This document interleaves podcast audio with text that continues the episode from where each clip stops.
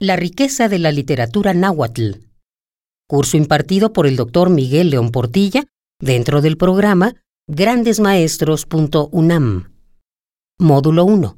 Las literaturas indígenas en el marco de la civilización originaria de Mesoamérica. Segunda parte. Aunque ustedes no lo crean, yo fui cronista de la Ciudad de México, pero renuncié al año porque era una lata terrible. ¿eh? Me hablaba el, que era regente, Octavio Sentíes, y me decía, le suplico que esta tarde, por favor, dé una conferencia sobre Leona Vicario. Yo le dije, pero mi querido licenciado, yo me quedé en Agualcoyot, ¿cómo cree usted que voy a llegar con Leona Vicario? Yo no sé ni quién sería. ¿Cómo no va a saber? Ya le dije que me quedé en Agualcoyot. Y me olía tanto, tanto, que un día mi esposa ya me dijo, ya renuncia, renuncia. Entonces me armé de valor y me dice, ¿qué tal está? Diga, un poco inquieto, ¿por qué? Porque renuncio. ¡Ay, qué barbaridad! Dice, tengo que decirle al señor presidente, era Echeverría, ya había pasado el 68. Entonces me mandó decir Echeverría que qué tenía yo contra él. Digo, lo que pueda tener me lo callo, pero yo renuncio. Y renuncié. Y además, cuando renuncié públicamente, dije, y no me han pagado ni un centavo, porque no quería yo ser una persona manejable. Bueno, ahora ya, ¿qué ocurre con toda esa escritura de la cual hay tantos testimonios en códices, en piedras, en estelas, en huesos, en barro? ¿Qué ocurre? Bueno, que destruyen mucho. En México a través de los siglos, que es un libro que tiene vigencia, es donde primera vez se presenta la historia de México en tres grandes partes, la prehispánica, la colonial y la moderna. Riva Palacio, que era un liberal, dice, es verdad que Zumárraga quemó Códiz. Zumárraga fue el primer obispo de México. Y dice, pero es que tenía que quemarlos. ¡Ay, qué barbaridad! ¿Por qué tenía que quemarlos? Porque era un motor de la historia. Él quería que fueran cristianos. Y como los libros esos estorbaban, pero hombres eran, no, dice, igual que Lutero, igual que Calvino, igual que Ignacio de Loyola, tenían que ir a su meta, sea como sea. El señor García Casbalceta, que era muy católico y quería defender al obispo, dice, bueno, no quemó demasiados, la prueba es que quedan unos por ahí. Y dice, y además, ha de haber sido los más feos, ¿Y cómo sabe usted que fueron feos si no los vio? Entonces, aquí esto es un mapa que acompaña una historia que se llama Tolteca Chichimeca. Ya luego van a decir, ¿y dónde están los textos que queremos? Ya luego vendrán. Ahí fíjense, hay itinerarios, puros glifos alrededor de nombres de lugar. Este mapa es como de 1540. Ya empieza la escritura antigua a mezclarse con la escritura alfabética. Está con este manuscrito que tiene textos en agua y glifos. ¿Cómo aprendieron los indios a pasar a la escritura alfabética? Volviendo a Zumárraga, Zumárraga se peleó con el presidente de la primera audiencia, Nuño Beltrán de Guzmán, que no era ningún angelito. Ese señor quemó vivo al pobre Calzoncin al gobernante de Michoacán y hacía tropelía y media. Y su marga le quiso corregir y le dijo entonces, cuídese usted, no sea que le pase algo. Claro, lo denunciaron ante el emperador y lo quitaron. Pero hizo una defensa, su marga de sí mismo, hizo una información en 1531, o sea, 10 años después de que fue conquistada la Ciudad de México. Y dicen varios vecinos españoles, estos frailes ya han enseñado a escribir por lo menos a 500 muchachos y saben gramática y escriben, tomando de sus códices. Iban viendo el códice. En el seminario que yo tengo aquí en la Facultad de Filosofía, estamos viendo un texto que tiene el título de Tlamachilis Tlachtotzazanili, la palabra de la sabiduría antigua. Y ese texto es la lectura de un códice, la lectura en náhuatl, porque dice, Iskatki, he aquí, Y dice, Iskadki, Niman, Yeik, enseguida, Asto, primero. O sea, están leyendo y van dando signos de que van viendo, ¿verdad? él concurre al seminario desde hace más de 30 años fielmente.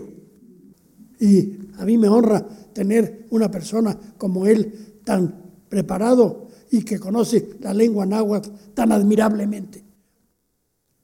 Otro códice que se llama Oban, por un señor Oban, que por cierto vino a México a principios del siglo XIX y puso una escuelita. Era francés, Joseph Alexis Aubin. Y Monsieur Aubin se empezó a interesar por las cosas de aquí y compraba libros aquí y acá, antiguos códices. Y cuando se, se regresó a Francia, dice que los metieron las valijas y los revolvió para que no se los fueran a quitar. Esos pararon en París. Allí había otro francés o franco-mexicano cuya madre era mexicana, Eugène Goupil. Y como Van necesitaba dinerillo, se los vendió a Goupil. Y Goupil dijo, los regresaré a México o mejor los dejo en Francia. Pero pues México en el siglo XIX estábamos de la cachetada, si ahora no estamos precisamente gozosos y estamos todavía peor. Y entonces lo dejó a la Biblioteca Nacional de Francia. Hace como 20 años, un mexicano entraba a la biblioteca y llevaba sus papeles y llevó una réplica de este códice y en una de las entradas se llevó el bueno y dejó el otro. Cuando se descubrió, Francia protestó con México y entonces el códice está depositado hasta hoy en el Museo Nacional de Antropología y Francia lo reclama. Y dijo que si no se lo devolvíamos iba a prohibir la entrada a las bibliotecas a mexicanos. Pero las cosas se han apaciguado, tal vez desde que se fue la señora Cassés. Que yo digo que valía la pena cambiarle por la isla que nos quitaron los franceses, la isla Clipperton, pero no, no les hablo de ella porque es otra canción. Pero si nos dan la isla y varios códices, ahí se va su señora ya. Pues este códice, fíjense que tiene los glifos calendarios arriba, Luego el signo del monte y un grillo, y abajo agua, Xochimilco. Y abajo dice que llegaron a Xochimilco en la peregrinación. Ahí está el glifo del monte, pero torcido, es Culhuacán, que quiere decir Culúa de col, de coli, que quiere decir torcido. Con glifos y con texto en náhuatl escrito con el alfabeto. Es caso único. En América no hay ningún otro país, un poco Guatemala, pero pues Guatemala, si aquí un guatemalteco no lo tome mal, yo pienso que es Mesoamérica, para no decir que es México, ¿verdad? Somos totalmente hermanos. Entonces, es caso único. Por eso muchos de nuestros tesoros anda bailando en Francia, en Alemania, en Viena, en el Vaticano, en Italia, en bibliotecas de Estados Unidos, y algo nos quedó que procuramos cuidar. Porque yo sí les digo a mis alumnos, si se hubiera quedado todo eso en el siglo XIX, en una de las muchas revoluciones, capaz que los queman, los usan para hacer cartuchos, ¿no? Sí, cosas terribles. Esto es de textos que recogió un fraile admirable, Fray Bernardino de Sagún. Les voy a decir algo, fíjense, son los dioses, Huitzilopochtli, Tecatlipoca, otros, y tiene el texto cómo es el atavío de ellos. Esto lo publiqué en la UNAM. Estos textos se los dieron a Sagún. Fray Bernardino de Sagún había nacido en un pueblo que se llama Sagún, en España, en el camino de Santiago. Yo he estado allí, fui hace muchos años, no sabían de este señor, ni pío. Yo llevé un retrato de él, una pintura, para dejarla en el ayuntamiento. Iba yo con el doctor Juan Comas, antropólogo muy distinguido, profesor aquí, que era exiliado de la guerra española, que había sido del Partido Comunista. El alcalde se retiró porque dijo, el comunista ese, con otro mexicano que a lo mejor también es comunista, no quiero tener tratos en la época de Franco. Y ahí tienen que, entramos, salieron los concejales y dicen, estamos agradecidos con México que recibió a tantos hermanos nuestros. Y otros dicen, pero eran unos canallas rojos. Y Juan como dice, yo soy uno de esos y no soy ni canalla, nada. Yo les dije, vamos a calmarnos, traigan vino para que nos calmemos. Bueno, entonces ya les platiqué quién era Sagún. Y dice, ¿dónde lo colgamos? En el lugar principal de la sala de cabildo. Después fui con otros colegas españoles a la Universidad de Salamanca. Allí estudió Sagún y junto a la puerta de Fray Luis de León, que estuvo preso y cuando volvió a sus cátedras dijo a los alumnos, como decíamos ayer, como si no hubiera estado preso en la Inquisición.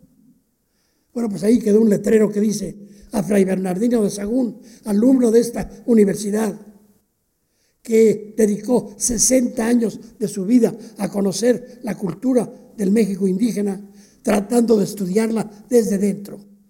Y podría yo haber añadido lo que dijo después, más tarde aquí, el profesor Luis Villoro, filósofo muy distinguido que murió hace poco. Dice en un trabajo que hemos publicado que Sagún se entregó de tal manera a la cultura indígena que se hizo casi indígena. Menos claro, no se iba a ser un sacerdote prehispánico, porque era fraile.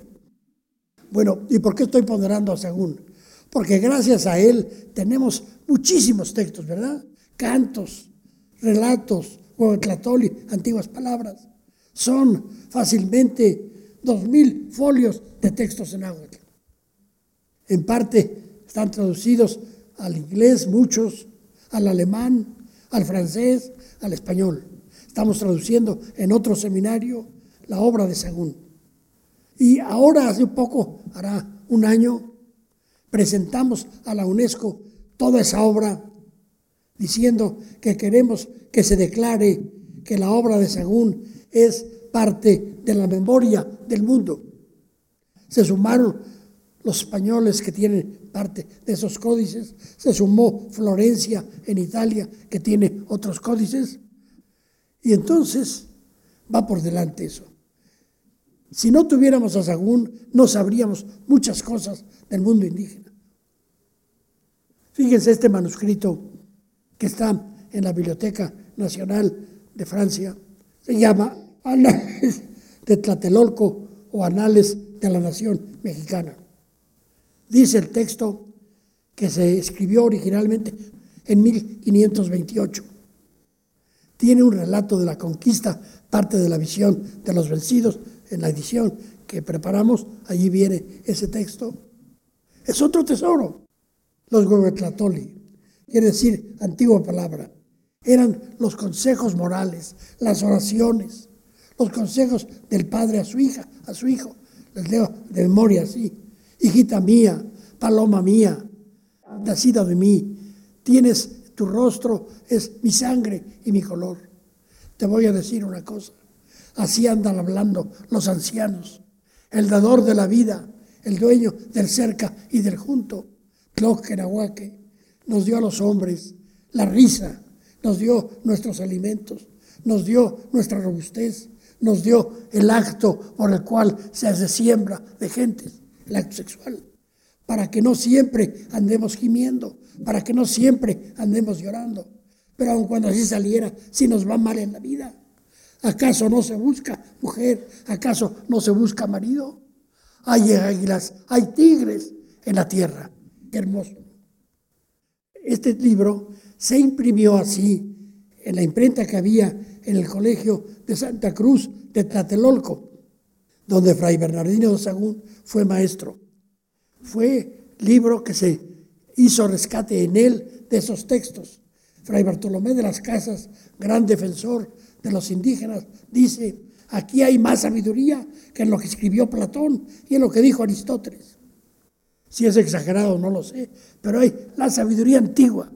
Todavía este libro se puede conseguir hoy día publicado por el Fondo de Cultura. Cuando se conmemoró el quinto centenario, yo participé en eso, hicimos una edición facsimilar. No había ejemplares del libro ya aquí en México pero había en dos bibliotecas de Estados Unidos, John Carter Brown en Rhode Island y otro en Filadelfia. y lo armamos. Como no tenía portada, se la inventé tomando de otros libros del mismo fraile la tipografía. Ahí está la sabiduría. No quedaban más que dos ejemplares. Cuando se hizo la primera edición facsimilar, se hicieron mil. Al poco tiempo se hicieron 650 mil y se agotaron. Y se han hecho varias. Y la última del año pasado para conmemorar no sé cuántos años del Fondo de Cultura. Otro manuscrito que está aquí en la Biblioteca Nacional que tiene la UNAM a su cargo custodiar. Se llama Manuscrito de Cantares Mexicanos. Ahí viene un poema de Nezahualcóyotl copiado probablemente por encargo de Sagún. ¿Y cómo tenían los cantares? ¿Cómo? Pues dice un texto que había Cuicaamatl. ¿Qué quiere decir Cuicaamatl? Papel donde están los cantos. Entonces había papeles en que, como en la pintura teotihuacana, se enunciaban los cantos y a lo mejor hasta se reproducían palabras completas. Ahora vamos a ver qué tipos de literatura había y dónde están. Primero voy a decir que había Cuicatl y había Tlactoli. Cuicatl quiere decir cantos, y Tlactoli quiere decir discursos había Yaucuicatl, cantos de guerra. Había Chopancuicatl, cantos de verdor, cantos de primavera. Había Xochicuicatl, cantos de flores. Había Cuecuescuicatl, cantos de cosquilleo, picantes. Había cantos Teocuicatl, cantos religiosos. Ignocuicatl, cantos de orfandad, cantos de reflexión, de filosofía. Por ejemplo, uno dice, ¿acaso podemos decir palabras verdaderas en la tierra? Aso, tiquitoa, Nelly, Tlatoli, Tlalticpac. ¿Acaso podemos decir palabras verdaderas? Cuando yo estudiaba filosofía, cayeron en mis manos dos libros pequeños, poesía náhuatl de la altiplanicie y épica náhuatl, de quien más tarde fue mi admirado maestro Ángel María Garibay. Ángel María Garibay fue un hombre de veras notable. Cuando la UNAM cumplió con la antigua universidad cuatro siglos, dio doctorados honoris causa a varias personas que yo tuve el privilegio de conocer, a todos. Por ejemplo, Alfonso Reyes, a Jaime Torres Bodet, a Alfonso Caso, el arqueólogo, al doctor y padre Ángel María Garibay. Garibay vivía en la villa de Guadalupe, pero era profesor en la Facultad de Filosofía. Yo no lo conocía.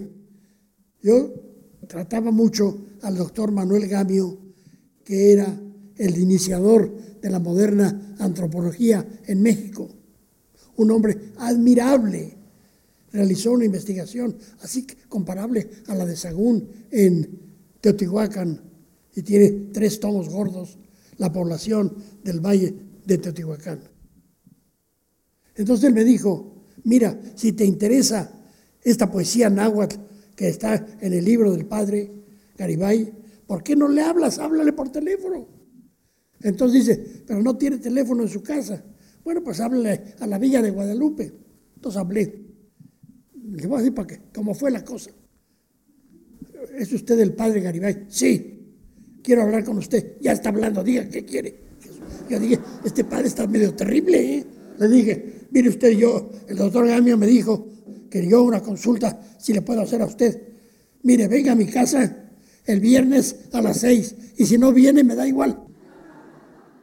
Excuso es decirles que llegué el viernes a las cinco y media temblando. Salió a recibirme a la puerta. Tenía una pequeña sala con libros. Siéntese, me dijo. Con que usted dice que le interesa el náhuatl y sabe algo de náhuatl, no, no sé nada. Y dice usted que quiere estudiar esto. ¿Cómo va a estudiar eso? Aquí en México tenemos grandes helenistas que no saben griego, grandes estudiosos de Kant, Marx, que no saben alemán, figúrese usted.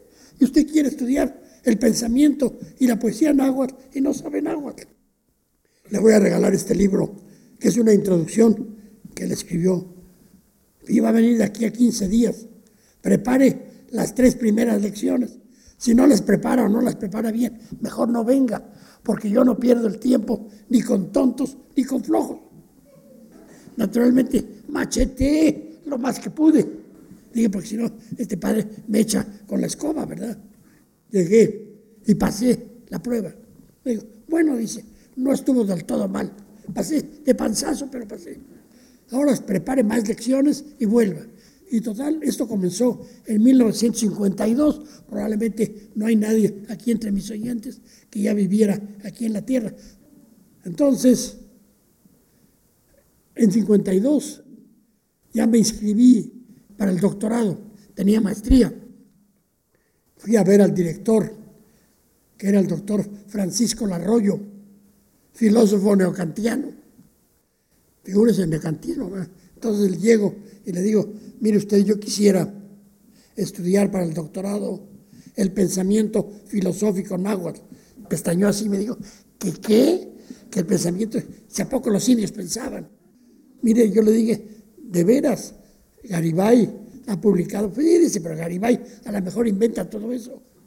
Yo le dije, ¿quiere usted que yo le lea en náhuatl algún texto? Léame. Entonces le leí algo. Ahora traduzca, le traduje. Le dice, solo no hacemos sino soñar. Todo es como un sueño. Somos como las flores que se venecen y que desaparecen y que se secan. Todo es vanidad. Dice, no está mal eso, pero eso lo puede haber inventado su maestro. Aquí está el texto en náhuatl. A ver, léame en náhuatl. Leí en náhuatl. Dice, ¿y cómo sé yo que está bien traducido? Bueno, vamos a pensar que estamos de buena fe, ¿no? Le dije, no vengo a engañarlo, ¿verdad? Me estaría engañando a mí mismo. Bueno, ¿y qué quiere? Pues que en esa época en la facultad se valía que uno hiciera un currículum de materias a la carta. Decía, yo quiero estudiar arte prehispánico, quiero estudiar pensamiento, quiero estudiar calendario, quiero estudiar códices. Hicimos un proyecto.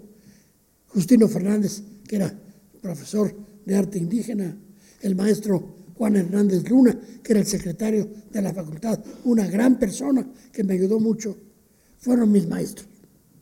Fue, voy, yo voy a servicios escolares, que algunos llaman obstáculos escolares, y topo con una señorita en la ventanilla que cuando ve cosmovisión náhuatl en los códices, me digo, ¿y esta cosa qué quiere decir eso? Señorita, yo creo que su oficio es inscribirme porque ya lo vio el, director de la facultad. Pues no, señor, aunque me explique usted, es una tontería eso de la cosmovisión y nada, no entiendo qué quiere decir. No le inscribo. Pero si me vengo, no le inscribo. Mientras yo esté aquí, eso no se inscribe. Vamos a ver, le dije, vamos a ver. Entonces fui a ver al secretario general, que era el doctor Efrense del Pozo, que se, le interesaba mucho la medicina náhuatl. Digo, pero ¿cómo dice? Si la facultad lo manda, esta señorita no lo quiere inscribir. La llamó, le dijo, inscriba al señor. Ahí todavía estaba aquello, allá en el centro, en San Ildefonso. Y bajamos la escalera y la otra voltea y me dice, aunque me lo mande el Papa, no lo escribo. Yo le dije, pues vamos a ver. Finalmente fui a ver al director de servicios escolares ¿Y cuál es el problema? Es lo que yo digo. ¿Cuál es el problema? Si está aprobado y firmado por el director. Digo, señorita, haga usted favor, que no quiero que obedezca usted académicamente. Inscriba al señor. ¿Qué tal? Lingiri, lingiri, ¿eh? Bueno, para que vean ustedes la resistencia. Entonces con Garibay trabajé. Garibay publicó luego una historia de la literatura náhuatl. Investigó mucho aquí en los manuscritos que hay en la Biblioteca Nacional.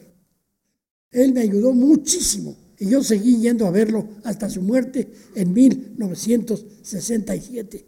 Yo era entonces director del Instituto de Investigaciones Históricas y como él trabajaba allí, un día le dije, mire usted, tiene que darme una foto suya. ¿Y para qué la quiere? Le digo para su credencial. No, yo no necesito credencial. Sí, pero necesitamos nosotros. Haga usted favor, por que no quiero. Le suplico. Finalmente fue una fotografía y el fotógrafo le dice, usted tiene una fisonomía muy interesante, tenía barbas, así parecía un rabino. Le voy a hacer un estudio. Si yo no quiero ningún estudio de nada, Así era un poco el padre, era rascarrabias. Pero como yo digo, después abría las puertas del corazón de par en par. Yo lo vi 17 años, era admirable y me ayudó mucho. Quiero rendir tributo a su memoria y a la del doctor Gamio. Ahora les voy a dar dos probaditas de lo que es esta literatura. Le voy a pedir al maestro que lea, este es de un texto de un indígena que era descendiente de Ahuitzot, que era tío de Moctezuma, el rey que estaba, y que escribió ya en la época cristiana un libro que se llama Crónica Mexicayot en náhuatl, Crónica de la Mexicanidad. Y allí dice al principio cómo allí está la memoria de ellos, la que conservaron los abuelos, las abuelas. Va a leer primero un párrafo en náhuatl y luego en español, por favor. In au aik poliwisa ik ilkawis. Inokichihuaco, inoquitlalico, Intlilo, Intlapallo, Initenyo, Inimitoloca, Inimilnamicoca, In o Ompa, Pitztiwi, Aik Poliwis, Aik Ilcahuas, Mochipa, Tikpiesque, Integuantin, Intitepilwan, Intite Ixhuiwan, Intite Ixcaca, Totonanguan, Intinemin, Totonguan, in titepit totongwan, in titechichikawan, in titetlapalowan, in titesowan, totiwi, kinewatiwi, iwan in og yoliske, in tlacatiske, in mexicatepilwan, in tenochcatepilwan, au inin tlahtoli tenochtitlan piel. A ver, les voy a decir por qué le pedí que lo lea. Primero, porque lo lee muy bien. Y segundo, porque su servidor tiene un padecimiento que se llama lesión en la mácula de la retina, que me cuesta trabajo leer solamente con letras muy grandes. Tengo esta desgracia desde hace tres años, pero sigo trabajando. Por favor, sigue. Traduzco. Así lo vinieron a decir, así lo asentaron en su relato y para nosotros lo vinieron a dibujar en sus papeles los viejos, las viejas. Eran nuestros abuelos, nuestras abuelas, nuestros bisabuelos, nuestras bisabuelas, nuestros tatarabuelos, nuestros antepasados. Se repitió como un discurso su relato, no los dejaron y vinieron a legarlo a quienes ahora vivimos, a quienes salimos de ellos Nunca se perderá, nunca se olvidará lo que vinieron a hacer, lo que vinieron a asentar en las pinturas, su nombre, su historia, su recuerdo. Así en el porvenir jamás perecerá, jamás se olvidará, siempre lo guardaremos nosotros, hijos de ellos, los nietos, hermanos, bisnietos, tataranietos, descendientes quienes tenemos su sangre y su color, lo vamos a decir, lo vamos a comunicar a quienes todavía vivirán, habrán de nacer los hijos de los mexicas, los hijos de los tenochcas, y esta relación la guardó Tenochtitlan. Y ustedes lo están oyendo. Ustedes y nosotros somos los hijos de los mexicas, los hijos de los tenoscas. Es muy bello.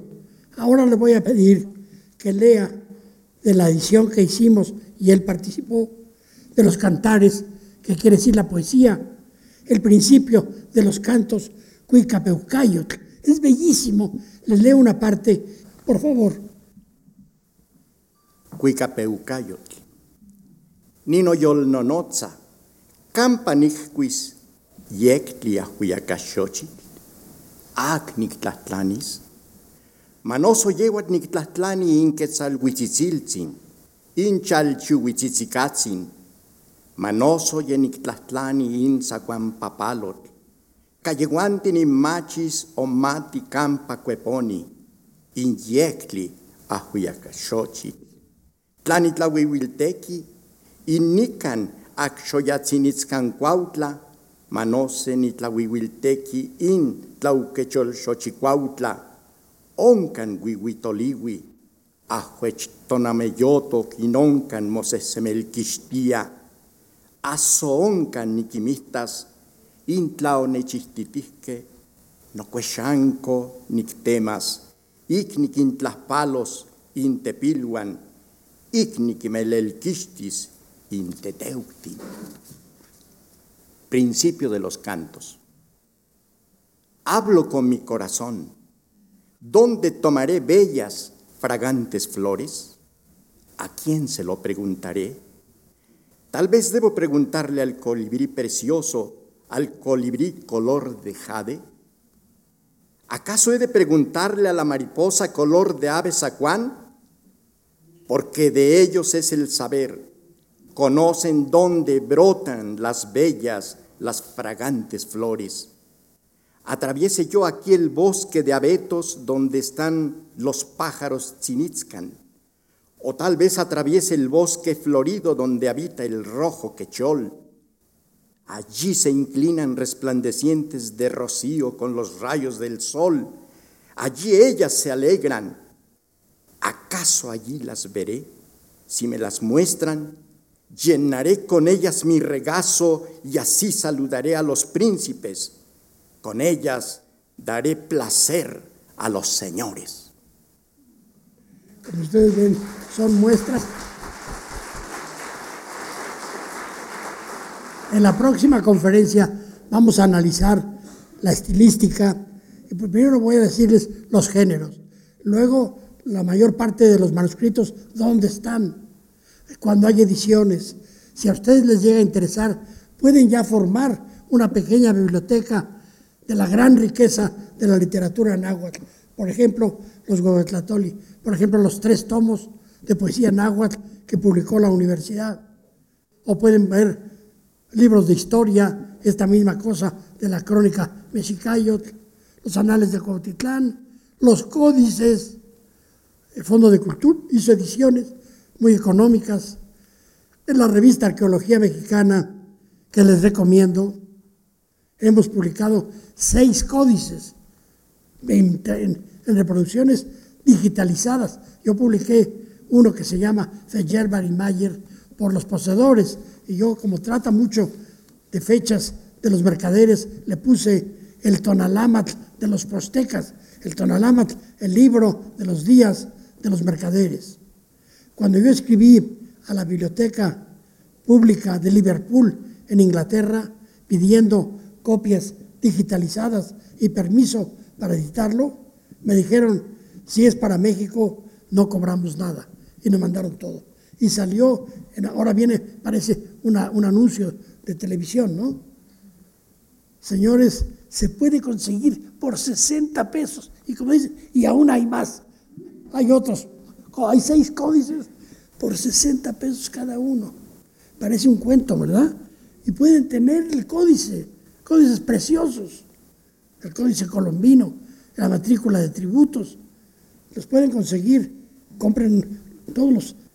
Ahora acaban de sacar uno sobre Calakmul, la zona maya recién descubierta. Han sacado otro sobre el maguey. En fin, es un tesoro.